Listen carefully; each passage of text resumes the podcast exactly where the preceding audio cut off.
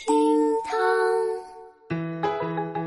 Hello，各位好，我就是那个洗衣做饭全都会、勤恳工作不喊累的小雨啊。微博一百二十九万人关注，小姑娘一做数学题就眼睛过敏。说浙江宁波一个九岁的小姑娘，她一做数学题呀、眼睛四周的部位就会过敏。孩子的妈妈说，这女儿做其他作业呢都不会过敏，只有做数学题的时候眼睛才过敏呢、这位妈妈就说了呀，女儿从小就是过敏体质，可能是不会做题，所以就对数学呀、非常的恐惧。过敏这事儿吧，她分析应该是心理因素比较大。呵，消息一出，微博网友们相当震惊啊！然后大家呢就开始七嘴八舌分析原因，找解决方案。有网友就率先表示说：“哎，这个我知道，是数学题太辣眼睛了吧？”哎，我看你这个说法倒是挺辣眼睛的。然后呢，有人猜测说，这会不会是数学作业的纸张有问题呢？哦，哎，这个怀疑小雨觉得合情合理。之后呢，又有网友评论这个问题很好解决的啦，打一顿就治好了吧。实不相瞒，我觉得您啊把这问题想简单了。有句话说得好，身体最诚实。果真呐、把一个人逼急了，他什么都做得出来，但数学题除外啊。小雨，我只能说啊，这一幕堪称人间真实。想当初，我跟这小姑娘一样啊，我是一做数学题，那眼泪就刷刷刷的往下掉啊。最后呢，小雨希望小朋友也别那么大压力，因为长大之后你才会发现，数学题算什么呀？甲方的要求、老板的指示、队友的挖坑，让你根本来不及过敏。微博二百四十四万人关注，网贷六十万买私教课被排到二零三四年。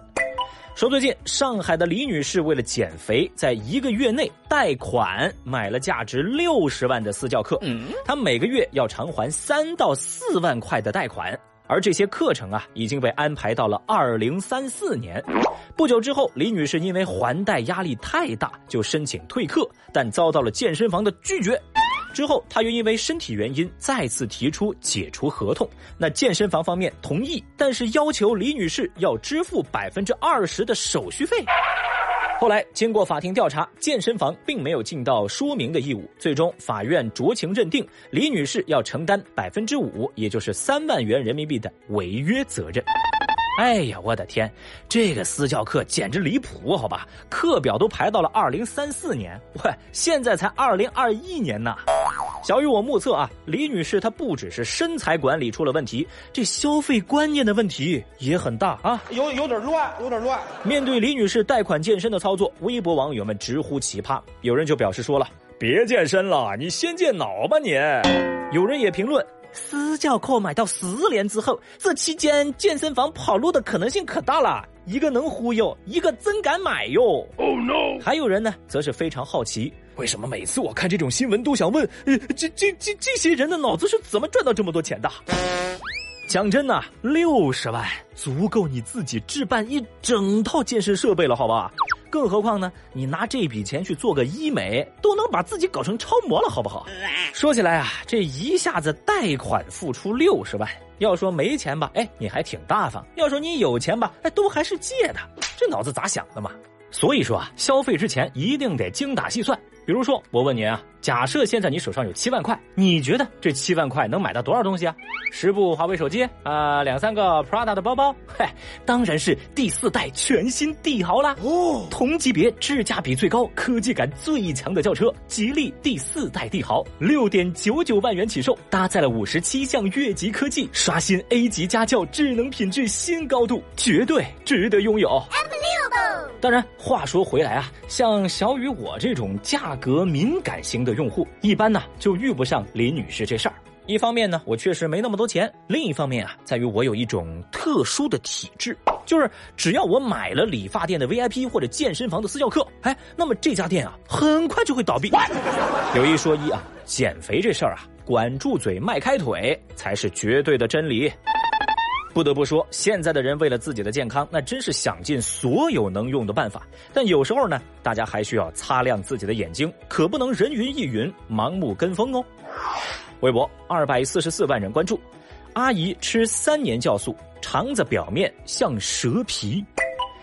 酵素这个东西呢，我相信很多人都听过或者尝试过。话说啊，杭州六十三岁的王阿姨啊，便秘多年，三年前她开始食用酵素以后啊，就排便通畅了很多。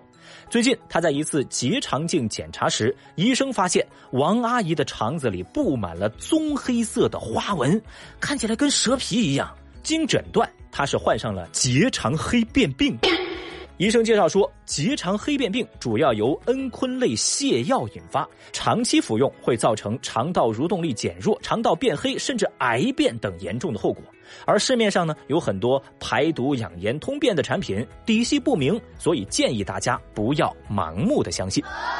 看到这条消息啊，微博网友们纷纷表示：“我整个人都不好了，怎么那么可怕呢？”然后呢，很多人就把矛头指向了酵素，甚至是谈酵素色变。哦，说起来吧，酵素呢是日本传到中国的一种概念，理论上呢是从纯天然的果蔬当中提取，本身没什么毒性。但是呢，在我们今天这件事情上，造成王阿姨脏器病变的是恩醌类泻药。也就是说，王阿姨吃的所谓酵素啊，很有可能是加了泻药的假冒伪劣产品。换句话说，这跟酵素本身可能关系不是很大，反而是跟那个被过度包装的酵素概念相关。防不胜防。老话说嘛，脱离剂量谈毒性都是耍流氓。本来嘛，每天吃个火龙果就能解决的问题，何苦把自己搞进医院呢？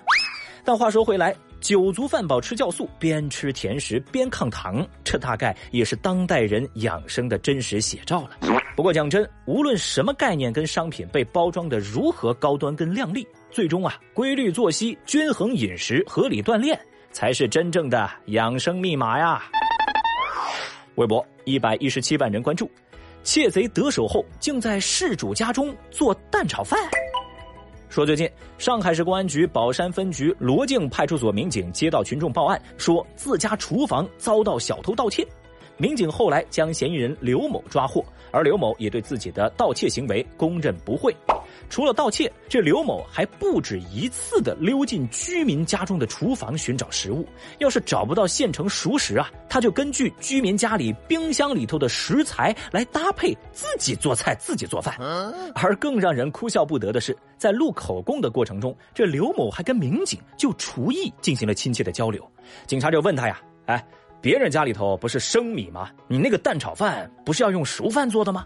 而这个刘某则是非常专业的表示说：“哦，他们家有锅嘛，我就先把那个米先蒸熟嘛，蒸熟了之后再做蛋炒饭喽。”哟，好家伙呀！如果不是没给户主留一口，那我估计他都是田螺小偷了。自己蒸饭再炒饭，这种操作小雨是万万没想到。而且啊，根据审讯的状况来看，这刘某的厨艺技巧可能还在警察叔叔之上呢。于是，前来围观的微博网友们就为这位男子送上了一个全新的名号——“舌尖上的小偷”。有人就说了呀：“小偷倒是不见外啊，有这个心理素质，干点正事儿那不好吗？”还有网友则表示说：“啊，这个是厨子转行，还是小偷内卷了呀？挺奇葩呀！” 那可不嘛，就地取材，开火做菜，看起来厨艺还不错。